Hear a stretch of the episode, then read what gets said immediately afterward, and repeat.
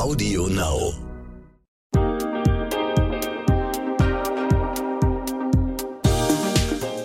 Hi, ich bin Anissa. Herzlich willkommen zu einer neuen Folge von What the Finance. Seid ihr eigentlich in einer Beziehung und sprecht ihr dann auch mit eurem Partner oder eurer Partnerin über Geld? Und wenn ja, klappt es auch gut? Meine eigenen Erfahrungen sind da ehrlich gesagt ganz schön unterschiedlich. Ich spreche heute über Skype mit Marielle und Mike, die sich zusammen auch die Beziehungsinvestoren nennen. Sie sind beide berufstätig, Eltern und beschäftigen sich sehr viel damit, wie Paare ihre Finanzen organisieren und wie man vielleicht auch gemeinsam ein Vermögen aufbaut aufbauen kann.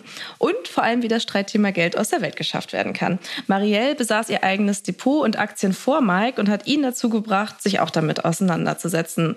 Dabei stellten sie aber fest, dass andere Paare eher nicht über Geld reden und sich auch gar nicht gemeinsam um ihre Finanzen kümmern. Das wollten sie ändern und here we go. Gründeten sie ihren eigenen Blog, entwickelten E-Learning-Kurse oder so coole Produkte wie ein Haushaltsbuch für Paare. Ich finde es mega spannend. Hi, ihr beiden. Schön, dass ihr da seid. Hallo. Hallo. Danke, dass wir da sein dürfen. Wieso müssen wir in einer Partnerschaft überhaupt über Geld reden? Naja, weil äh, Geld einfach jeden unserer Lebensbereiche beeinflusst. Also wenn man mal an die ganzen Meilensteine unseres Lebens, unserer einer Beziehung auch denken, sei es das Zusammenziehen, sei es irgendwie ein Haus kaufen, heiraten, all diese Sachen, was so irgendwie natürlicherweise irgendwann in einer Beziehung kommt, ähm, wird vom Geld beeinflusst und auch so der ganz normale Alltag. Ja? Also was kaufen wir zu essen ein? Wie wohnen wir? Wohnen wir in einem großen Haus? Wohnen wir in einer kleinen Wohnung? Ähm, was ziehen wir an? Wirklich jeden Tag wird alles, alle unsere Entscheidungen ja eigentlich vom Geld beeinflusst. Und also dieser Spruch, irgendwie Geld, Geld spielt keine Rolle, der ist einfach nicht richtig. Und deshalb ist es natürlich auch wichtig, in der Partnerschaft über Geld zu sprechen. Denn wenn unser eigenes Leben so viel vom Geld beeinflusst wird, dann natürlich auch die Partnerschaft. Ähm, seit wann sprecht ihr beiden denn über Geld? So, seid ihr, seitdem ihr ein Paar seid? Beim ersten Date direkt. Ja. Also, ne, da waren wir noch kein Paar. nee, nee, da haben wir uns kennengelernt. ähm, ja, natürlich nicht, nicht so in der Tiefe, aber ich denke, jeder kennt es. Man ist im Restaurant, hat eine gute Zeit, ähm, isst zusammen, trinkt zusammen und dann geht es daran, irgendwie nach Hause zu gehen. Und äh, der Kellner oder die Kellnerin kommt und fragt, getrennt oder zusammen? So, und dann, wenn bis dahin keine Entscheidung getroffen ist, ne, dann guckt man sich irgendwie schnell in die Augen oder man hat eine vorgefertigte Meinung. Aber ob das Ganze jetzt so richtig ist, ja, das ist dahingestellt. Und wir haben einfach bereits davor schon darüber gesprochen, wie wir es machen wollen. Und dann kam diese Situation gar nicht auf und es war ein entspanntes Ende. Ja, also es kam irgendwie so, dass wir im Laufe des Gesprächs einfach darüber geredet haben, gell? gesagt mhm. haben, wie, wie machen wir das dann später und ähm, da war uns natürlich noch nicht klar, dass wir irgendwann so viel über Geld sprechen werden. ähm, aber da war uns natürlich auch nicht klar, dass die Beziehung so lange nee. gehen wird und so. Also ich meine, wie das halt bei einem ersten Date ist. Ja, aber de facto reden wir seit dem ersten Date über Geld. Mal mehr, mal weniger. Ja. Was meint ihr denn, wie genau sollte man die finanzielle Situation des Partners kennen und was genau gehört dann alles dazu? Ähm, ja, das kommt darauf an, wo man sich jetzt gerade in der Beziehung befindet. Also ich glaube, beim ersten Date ist es jetzt nicht notwendig zu wissen, wie viel Aktien, wie viel Einkommen und wie viel Schulden jemand besitzt. Aber desto weiter ich quasi in die Beziehung reingehe, desto wichtiger wird das. Also zum Beispiel, wenn es jetzt um die Urlaubsplanung geht, dann sollte schon irgendwie abgesteckt sein, wie viel Vermögen oder wie viel Einkommen denn vorhanden ist, um auch beurteilen zu können, ob der Urlaub jetzt vielleicht viel zu teuer ist für eine Person von den beiden. Und ähm, allerspätestens, wenn es dann darum geht, dass man zum Beispiel heiratet, äh, sollten eigentlich alle Dinge auf den Tisch, also auch, auch und vor allem dann Schulden, weil die heiratet man ja mit. Also wenn da jetzt jemand irgendwie 200.000 Euro Schulden hat, dann erbt man die ja quasi mit der Heirat. Und äh, sowas sollte natürlich vorher auf dem Tisch sein, damit man auch aus dieser Situation weiß, worauf man sich einlässt, beziehungsweise sich entsprechend absichern kann. Okay. Ähm, wie oft sprecht ihr denn über Geld? Also macht ihr das täglich oder habt, habt ihr Termine? Wie, wie habt ihr so für euch rausgefunden, was gut funktioniert? Also es hat sich natürlich auch mit der Zeit entwickelt. Inzwischen ist es tatsächlich so, dass wir einmal im Monat ähm, unseren Monatsabschluss machen. Das macht jeder für sich erstmal alleine. Das heißt, wir haben unser Excel, unser Haushaltsbuch für Paare, was du ja auch schon erwähnt hast. tragen da alles ein, das macht jeder für sich und dann sprechen wir darüber. Also wir schauen uns das dann an, was ist passiert im letzten Monat, was steht vor allem auch im nächsten Monat an und in den nächsten Monaten. Ähm, und das machen wir wirklich einmal monatlich, immer am ersten oder zweiten des Monats. Äh, und ansonsten kommt es halt darauf an, was so ansteht. Also letztes Jahr zum Beispiel haben wir eine Wohnung gekauft, da haben wir natürlich dann auch mehr über Geld gesprochen, weil wir überlegt haben, wie wir das Ganze finanzieren, wer wie viel beisteuert und so weiter. Ähm, also wenn es so Anlässe sind oder eben auch als wir geheiratet haben oder als wir jetzt, Kind haben. Jetzt? Ja, jetzt gerade in der aktuellen Krisenzeit. Da überlegen wir natürlich auch und reden ganz viel über Geld, worin könnten wir investieren. Genau. Also hier, momentan ist es täglich Thema, ähm, weil wir auch investieren, weil wir Aktien besitzen. Äh, wir beobachten die Kurse, wir überlegen, welches Unternehmen äh, ist denn vom Geschäftsmodell robust gegen die Krise, welche, welches nicht, welches lohnt sich jetzt zu kaufen, sollten wir noch warten, in welchen Tranchen kaufen wir. Also momentan ist es tatsächlich täglich Thema. Genau, und genauso gibt es auch Zeiten, in denen wir nicht so viel über Geld reden. Nö, das stimmt. Aber also. das ist ja auch nicht immer Krise. Genau. Moment mal. Dir geht das hier alles etwas zu schnell oder vielleicht auch nicht schnell genug, weil du dich schon ein bisschen auskennst in der Finanzwelt? Dann habe ich einen Tipp für dich. Die Brigitte Academy Masterclass Finanzen unser umfassendes, flexibles Online-Video-Coaching-Programm, mit dem du deine Finanzen rundum regelst und langfristig nachhaltig in deinen Vermögensaufbau startest. In acht Wochen vermitteln dir vier unabhängige Expertinnen, unter anderem in Videos, Live-Sessions und virtuellen Kleingruppentreffen, alles rund um die Themen wie private Altersvorsorge, ETFs und Fonds, Geld in der Partnerschaft und sogar Immobilien und Krypto. Mit der Brigitte Academy Masterclass Finanzen entwickelst du deine ganz persönliche Vermögensstrategie und setzt sie um. Denn wir von der Brigitte Academy finden, finanzielle Unabhängigkeit verändert dein Leben. Du willst wissen, wie genau? Auf brigitte.de slash masterclass minus Rabatt 100 und die 100 als Ziffer ausgeschrieben, findest du alle wichtigen Informationen zur Masterclass, Timings und Tickets. Übrigens, die ersten 50 Teilnehmerinnen erhalten einen Rabatt von 100 Euro. Und jetzt weiter mit dem Gespräch. In welcher Situation spricht man denn gut über Geld mit seinem Partner? Vielleicht auch, wenn man das noch nicht gemacht hat. Wie, wie kann man denn da so eine Atmosphäre schaffen, dass, nicht, dass das Thema nicht so wie Kai aus der Kiste kommt? Also dann würde ich auf, also wenn man wirklich noch nicht drüber geredet hat, dann würde ich echt einen festen Termin vorschlagen und sagen, okay, einen festen Zeitpunkt vereinbaren, dass nicht einer so überrumpelt wird. Ja? Also man muss nicht morgens, wenn der eine gerade Stress hat, zum Bus zu kommen, muss man nicht anfangen, ach, ich wollte noch über das Geld reden, sondern wirklich da sagen, okay, wir nehmen uns mal am Samstagnachmittag wirklich eine Stunde Zeit und reden darüber. Dass sich auch beide darauf vorbereiten können, weil es ist ja schon am Anfang vor allem ein bisschen ein unangenehmes Thema und dass man dann einfach nicht so überrumpelt wird. Und dann natürlich eine ruhige Atmosphäre schaffen, wie gesagt, nicht in, im Stress irgendwie, sondern wenn man Zeit hat, unser Lieblingstipp ist eigentlich auch immer, dass man es vielleicht nicht unbedingt zu Hause macht, die ersten Gespräche, sondern wirklich draußen, einfach bei einem Spaziergang oder so, dass man auch so einen Freiheitsgedanken hat, ja, und gemeinsam nach vorne läuft. Das ist einfach was anderes, als wenn man sich gegenüber sitzt, dann ist man schon in so einer Anti-Haltung. Ja, das sind eigentlich die beiden Sachen, auf die es tatsächlich drauf ankommt. Also eine offene Atmosphäre schaffen, das schafft man, wenn man jetzt draußen spazieren geht. Ähm, lieber im Wald als in der Fußgängerzone. Und äh, ansonsten, wenn das jetzt nicht möglich ist, weil es gerade draußen regnet, stürmt, schneit, wie auch immer, dann ähm, einen Ort suchen, wo man auch einfach, ähm, ja, wo es offen ist. Also zum Beispiel ein Café, ein Lieblingscafé oder ein Lieblingsrestaurant, wo einfach sehr viel ähm, Freiheit drumherum ist und nicht, nicht zu Hause unbedingt am Essenstisch. Da soll man essen und das ist da besser angebracht. Was sind denn so die ersten Aspekte, die man mit einem Partner oder einer Partnerin besprechen sollte? Also ist es wirklich einfach, was sind, ist dein Einkommen und was sind deine Ausgaben oder würdet ihr da auch schon drüber hinweggehen? Naja, also ich würde, ähm, also aus meiner Sicht gibt es zwei Richtungen, wie man sich dem Ganzen geschickt nähern kann. Entweder man guckt aus der Vergangenheit heraus, also das heißt, das sind so Fragen wie, ähm, war es bei dir in der Kindheit auch so, dass du irgendwie mit deiner Spardose zur Sparkasse am Weltspartag gegangen bist und hast das äh, ausgeschüttet und dann hast du diese, dann hat man doch so ein, so ein Zählblech bekommen und dann musste man doch diese äh, Münzen alle da einsortieren und dann hat man das als Kind sortiert. Ne? Also über sowas könnte man anfangen zu reden, weil das ist sehr weit weg von mir. Oder ähm, die, der zweite Aspekt ist quasi zukunftsgerichtet Also wenn jetzt ein neuer Meilenstein in der Beziehung ansteht, ähm, man dann auch mal fragt, ja, also guck mal, wir werden jetzt nächstes Jahr Eltern und ähm, ich würde gerne für unser Kind vorsorgen. Hast du dir da schon mal drüber Gedanken gemacht? Wie stellst du dir das denn vor? Auch dann ist es noch relativ weit weg und es hat gerade nicht so viel mit meiner eigenen Situation zu tun. Und dann kann man halt entweder von der Vergangenheit oder von der Zukunft immer weiter zu dem jetzigen Zeitpunkt kommen. Okay, wir wollen uns in fünf Jahren ein Haus kaufen. Okay, wir wollen äh, Eltern werden. Okay, wir wollen zusammenziehen.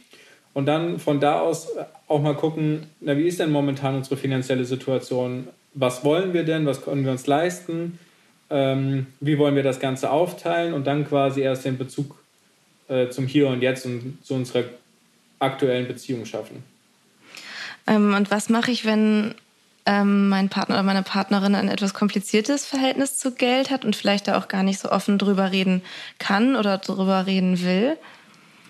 Naja, dann ist es daran, Vorbild zu sein und sich um seine eigenen Sachen erstmal zu kümmern, zu sagen, okay, ich mache das und dem Partner immer mal wieder zu erzählen. Also das war bei uns eigentlich am Anfang auch so. Ja? Ich hatte schon mein Aktiendepot von meinen Eltern bekommen, das heißt, ich musste mich quasi zwangsläufig damit beschäftigen, weil ich ja nicht wollte, dass es weniger wird. Und Mike hatte eben keine Aktien und hatte da auch keinen Bezug zu. Und ähm, ich habe dann Ich hatte auch kein Geld. Er hat auch kein Geld. Aber also ich habe dann nicht zu ihm gesagt, du musst jetzt Aktien kaufen, du musst dich jetzt damit beschäftigen oder so, ähm, sondern ich habe es einfach für mich gemacht und habe ihm immer mal wieder davon erzählt. Und so habe ich halt nach und nach das Interesse wecken können bei ihm. Ja, also es war nicht so von mir gesagt, du musst jetzt. Und ich glaube, so ist es auch bei einem Geldgespräch. Ja, wenn der Partner nicht so weit ist und sagt, es ist gerade nicht mein Thema, ich habe andere Sachen auf der Platte, dann mach das mal für dich selbst. Kümmere dich darum, dass du deine Sachen im Griff hast. Es gibt in Finanzfragen immer so viel zu organisieren, man hat immer was zu tun. Und ähm, ja, irgendwann kommt es mit Sicherheit, weil wenn es was ist, womit du dich viel beschäftigst, dann interessiert es ja den Partner normalerweise auch. Ja, und vor allen Dingen besteht einfach die Möglichkeit, immer wieder einzuladen. Zu sagen, guck mal, ich mache jetzt meinen Monatsabschluss, hast du nicht Lust, das mit mir zusammen zu machen?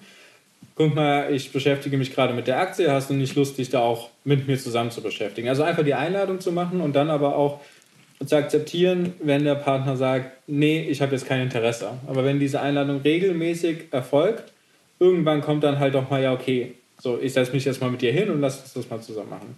Funktioniert übrigens auch in anderen Bereichen, ne? zum Beispiel Sport. Ja, hat bei uns quasi andersrum im Sport sehr gut funktioniert. Da hat Mike mich immer eingeladen.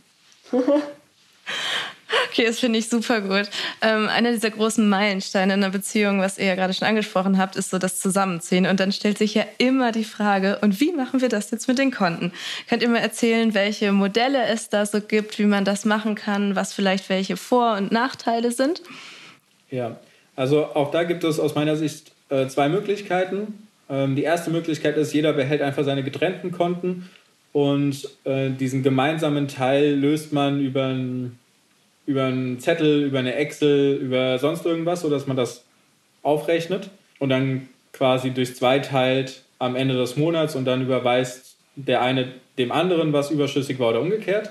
So haben wir angefangen. Ja. Das hat bei uns allerdings für Stress gesorgt und war dann auch einfach zu nervig. Ähm, das hat einfach damit zu tun gehabt, dass Marielle sehr penibel die Sachen aufgelistet hat. Ich nicht. Äh, und ich habe mich dann aber im Nachhinein beschwert, dass ich ja jetzt wesentlich mehr überweisen muss, als ich tatsächlich müsste, weil ich habe ja mehr ausgegeben. Und Marielle hat sich darüber beschwert, dass ich ja nicht aufgeschrieben habe und sie es ja nicht wissen kann. Und äh, das ging irgendwie zwei, drei Monate und dann haben wir gesagt, komm, äh, lass gut sein, wir machen ein Drei-Konten-Modell. Das ist Möglichkeit 2. Genau, das ist jetzt Möglichkeit 2. Und das bedeutet, wir haben weiterhin unsere individuellen Konten behalten und wir haben ein Gemeinschaftskonto erstellt. Das geht ja heutzutage in fünf Minuten. Und ähm, auf dieses Konto haben wir beide Zugriff und können beide Überweisungen tätigen. Und ähm, von diesem Konto gehen quasi unsere gemeinsamen Ausgaben runter. Also das heißt Miete, Internet, Strom, ähm, Einkäufe, also alles, was uns zusammen betrifft. Anfang des Monats zahlen wir auf dieses Konto einen bestimmten Betrag drauf, auf den wir uns geeinigt hatten. Und davon wird das Ganze dann einfach bezahlt. Das heißt, diese Zettelwirtschaft ist AD. Trotzdem hat jeder noch sein eigenes Vermögen und das, was zusammen ist, wird aber zusammengelegt. Und natürlich kann man das dann immer weiterentwickeln, dass man irgendwann vielleicht auch sagt, nee, man macht es lieber so, alle Einkünfte kommen auch auf das gemeinsame Konto und dann kriegt jeder eine Art Taschengeld. Das kann man auch machen. Und genauso gibt es natürlich auch die Möglichkeit, dass man alles zusammenwirft. Aber das würde ich dann nicht mehr als Kontenmodell bezeichnen, sondern dann hat man. Und davon würde ich auch abraten. Ja, würde ich auch abraten, aber Ja. es ist eine Möglichkeit. Ja, aber keine sinnvolle. Warum würdet ihr davon abraten? Weil das ähm, zu unübersichtlich wird? Oder ähm, Ja, was sind da also- die Gründe? Also einmal, einmal tatsächlich irgendwie die, also Übersicht während der Beziehung ähm, wird, glaube ich, erhöht. Aber was ja doch immer noch der Fall ist, dass man irgendwie beim Partner bleibt, weil man finanziell abhängig ist. Und diese finanzielle Abhängigkeit, die entsteht natürlich bei einem Einkontenmodell extrem. Ähm, so, das funktioniert für manche Leute, die sowieso irgendwie 80 Jahre zusammenbleiben und dann gemeinsam sterben, so dann ist das kein Problem. Für ähm, die 50 Prozent, die sich irgendwie jedes Jahr scheiden lassen, für die ist das halt ein Riesenproblem. Weil dann wird es im Zweifel 50-50 gemacht. Im Zweifel kriegt vielleicht einer sehr, sehr wenig. Oder jemand hat tatsächlich Angst, sich zu trennen oder trennt sich nicht, weil die Person noch nicht mal Zugriff auf dieses Konto hat und quasi gar kein Geld haben könnte, um sich eine Wohnung zu organisieren, um sich Essen zu organisieren, um das ganze Zeug zu machen. Und das ist natürlich katastrophal. Also das ist für die Psyche ist das absolut herausfordernd, so ewig dann in so einer Beziehung zu bleiben. Und deswegen würde ich einfach davon ab, abraten, überhaupt ähm, dieses Konto zu erstellen. Ja, und vor allem es äh, hindert auch daran, dass man wirklich dann auch über Geld offen miteinander spricht. Ja, weil wenn du die unterschiedlichen Konten hast, dann musst du ja da auch immer wieder drüber sprechen und musst es neu aushandeln, musst sagen, okay, passt es noch für uns? Also der Betrag zum Beispiel, passt noch die Aufteilung für uns, solche Dinge. Also durch dieses Kontenmodell musst du miteinander sprechen, was ja auch echt gut ist einfach, wenn man da regelmäßig zusammen evaluiert. Genau. Eben. Ich finde auch, finanzielle Freiheit und Selbstständigkeit sollte auch in einer Partnerschaft weiterhin bestehen bleiben. Ähm, so eine zweite Dauerfrage oder Dauerthema ist ja, wer zahlt eigentlich was? Wie kann man sowas gerecht machen, wenn zum Beispiel eine mehr verdient als die andere oder ähm, auch jemand vielleicht eine Zeit lang mal gar nichts verdient? Was habt ihr da für Ideen? Ja, das ist halt auch wieder so eine Glaubensfrage, gell? Also wir machen es immer noch so, dass wir eigentlich alles 50-50 zahlen von den Haushaltsausgaben, also von so den Alltagssachen, obwohl wir auch unterschiedlich verdienen. Aber wir verdienen jetzt auch nicht extrem unterschiedlich. nicht extrem. Ähm, ich finde, bis zu einem gewissen Maß ist das aber auch fair, ja, weil würden wir jetzt nicht zusammen sein und würden getrennt wohnen, dann hätte jeder von uns höhere Ausgaben. Also dadurch, dass wir zusammenleben, haben wir, sparen wir ja beide, muss man ja auch mal so sagen. Ähm, und ansonsten haben wir so den Tipp, dass wir halt auch sagen, dass wir zusammen auch sparen. Das heißt, wir sagen, da geht ein gewisser Prozentsatz von unseren Einnahmen geht einfach auf ein gemeinsames Sparkonto und das ist aber ein Prozentsatz von den Einnahmen. Das heißt, wenn ich mehr verdiene, dann spare ich ein bisschen mehr auf unser gemeinsames Konto. Alles, was auf dem gemeinsamen Konto ist, gehört uns aber zusammen und somit können wir dann, haben wir quasi einen gemeinsamen Notgroschen. Ähm, und darüber ist bei uns eigentlich eher die Aufteilung. Und letztendlich muss man es aushandeln, was fair für einen ist. Also ich glaube, da gibt es keinen, das ist gerecht, das ist ungerecht. Ja, und also es kommt vor allem auch nochmal drauf an, in welchen Gehaltsunterschieden wir jetzt Ja. reden. Also wenn jetzt jemand einfach nur äh, einen Minijob hat und 450 Euro verdient und der andere verdient irgendwie 7500 Euro im Monat, so das wird einfach nicht 50-50 funktionieren. Ne? So, da muss irgendwie ein Ausgleich stattfinden äh, und dann kann man zum Beispiel sagen, naja, wir verdienen das jetzt als Familie zusammen und das wird insgesamt dann nochmal aufgeteilt. Also da muss auf jeden Fall irgendwie eine andere Leistung stattfinden. Anders finde ich es zum Beispiel, wenn jetzt einer irgendwie 4000 äh, netto verdient und der andere verdient 16.000 netto. Also da ist ja auch ein großes Gefälle da. Aber wenn es jetzt darum geht, irgendwie Essen zu kaufen, es essen beide, beide können sich das Essen teilen und dann kann man es einfach 50-50 machen. Ähm, also da ist es jetzt nicht so problematisch. Aber wenn man quasi wirklich so diese, diese gravierenden Unterschiede hat, was jetzt zum Beispiel auch durch Elternzeit oder durch ähm, längere Erziehungsphasen oder so entstehen kann, ne, dann, also dann muss man als Familie und als Team überlegen, was ist jetzt quasi eine Aufteilung, die uns beide voranbringt. Weil was man da auch nicht vergessen darf, was so gerne von der Seite reingebracht wird, die mehr verdient, naja, ich habe ja dafür auch Karriere gemacht, ich arbeite dafür 60 Stunden, ich mache das und das und das. Aber was dem gegenübersteht ist, ja okay, aber ich bleibe zu Hause, damit du das Ganze machen kannst, ich ermögliche dir das, ich äh, kümmere mich gerade um die Kinder, ich kümmere mich gerade um den Haushalt und ich mache das alles, aber ich kriege halt kein Geld dafür. Und äh, in dem Moment verdienst du einfach für uns beide und äh, dann muss das eben auch entsprechend aufgeteilt werden.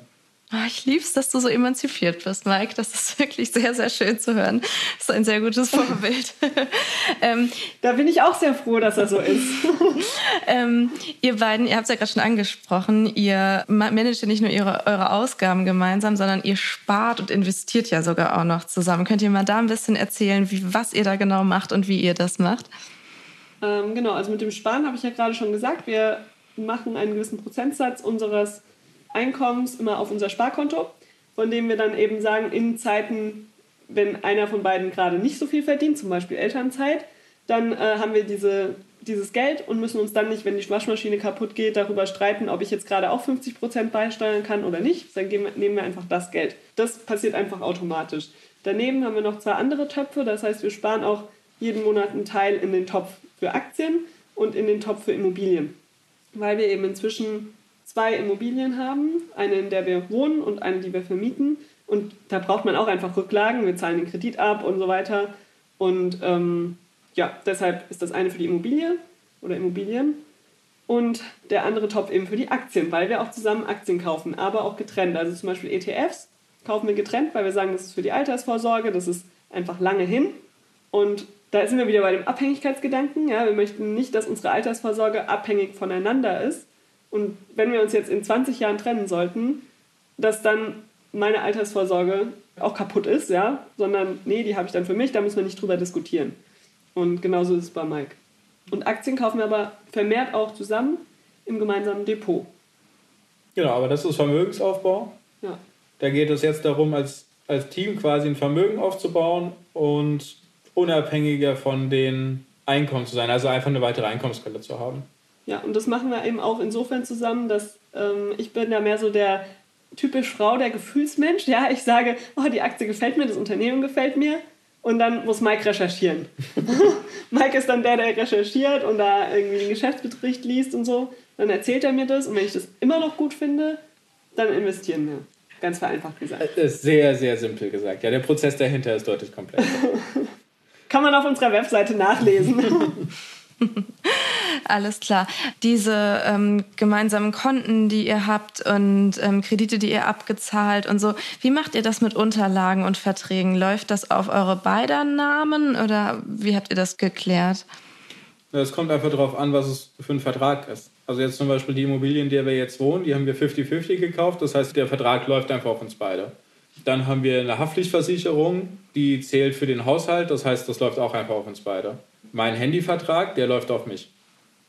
Also, weil der hat Marielle ja nichts davon, außer dass ich ihr schreibe, aber das ist ja jetzt nicht, dass sie davon, also dass sie was dazu bezahlen sollte. Ne? Also es geht einfach darum, äh, welche Verträge nutzen wir gemeinsam. Und da sind wir beide involviert, die laufen auf uns beide. Wir jetzt zum Beispiel, wir werden jetzt ein E-Auto leasen, das läuft auch auf uns beide.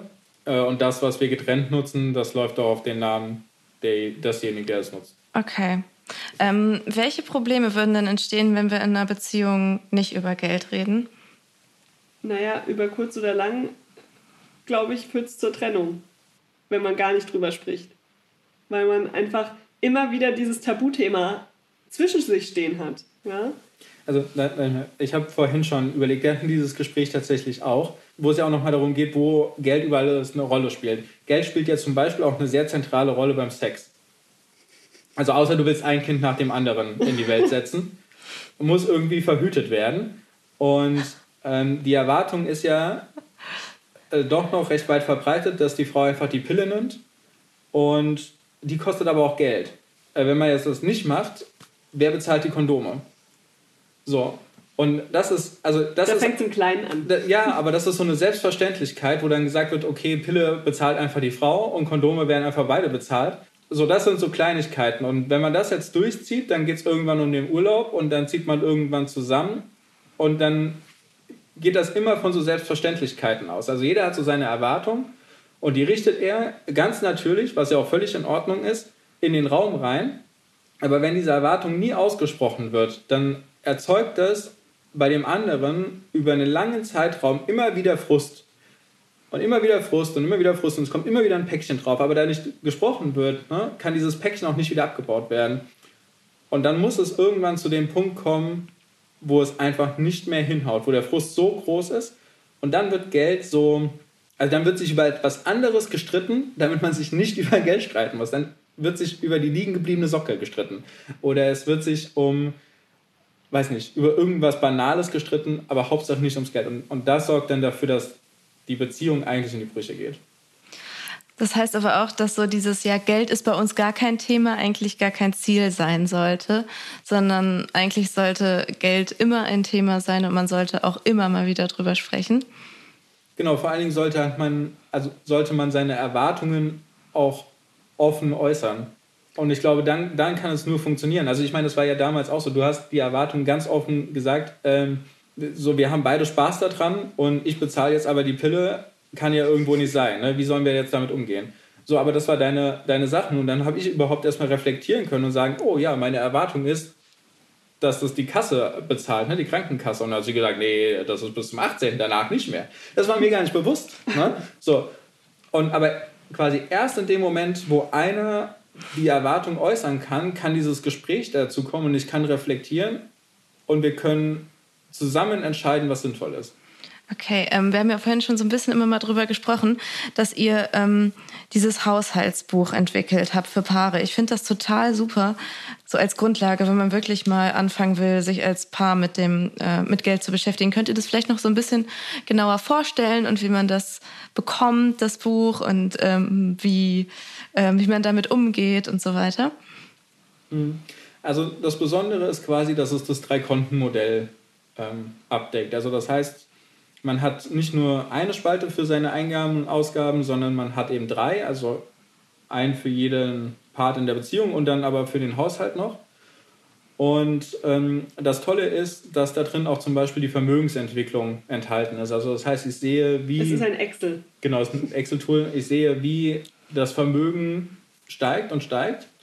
Und ich sehe aber auch direkt, was ist meine Sparquote, ähm, wie haben sich meine Aktien entwickelt, wie ähm, steht es denn auch mit meiner finanziellen Freiheit, wenn ich jetzt zum Beispiel schon Dividenden bekomme, weil dann kann ich nämlich zum Beispiel gucken, okay, äh, diesen Monat habe ich x Euro über Dividenden bekommen und ich habe so und so viel Euro ausgegeben und jetzt habe ich meinetwegen 10% meiner Ausgaben schon über Dividenden decken können.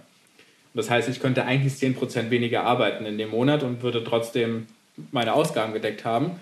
Und äh, das ist ein sehr motivierendes Gefühl, was eigentlich dazu anspornt, sich noch mehr damit zu beschäftigen, was wieder dazu führt, dass das Vermögen weiter wächst, was wieder dazu führt, dass man motivierter ist. So, man kommt einfach in so einen schönen positiven Kreislauf rein. Und äh, wo wir es herkriegen, das kannst du erzählen. Genau.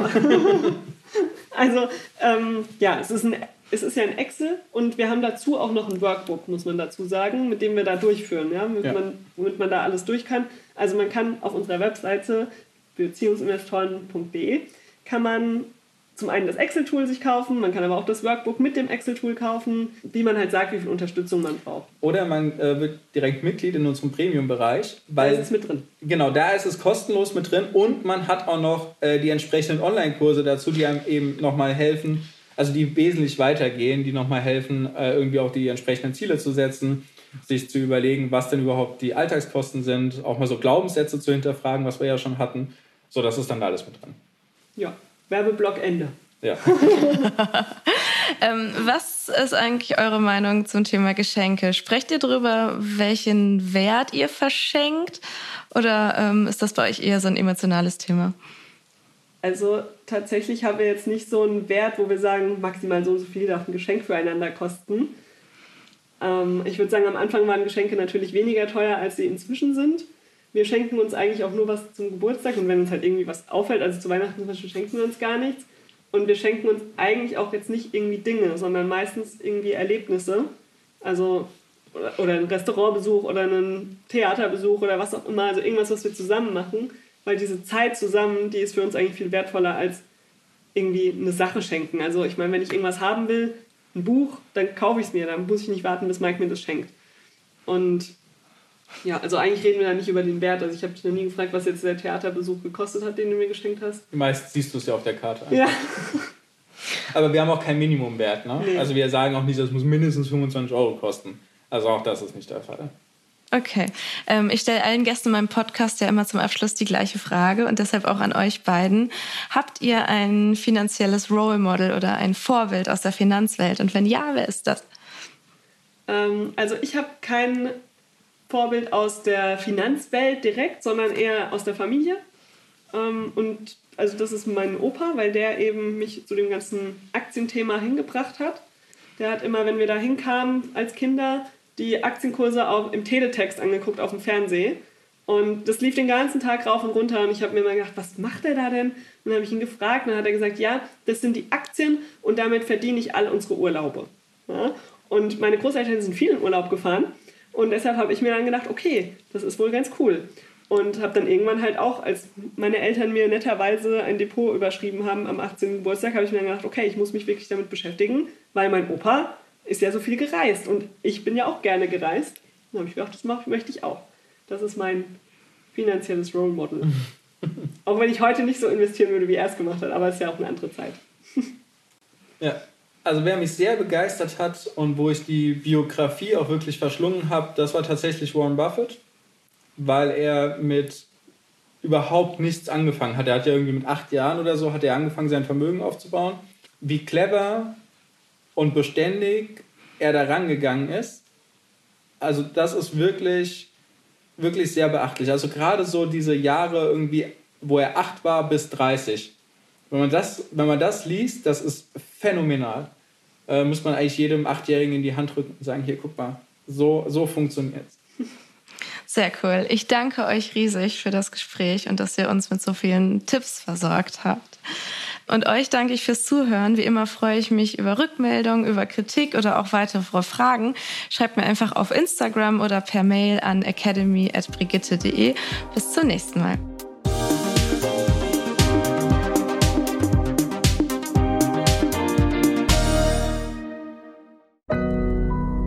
Audio Now.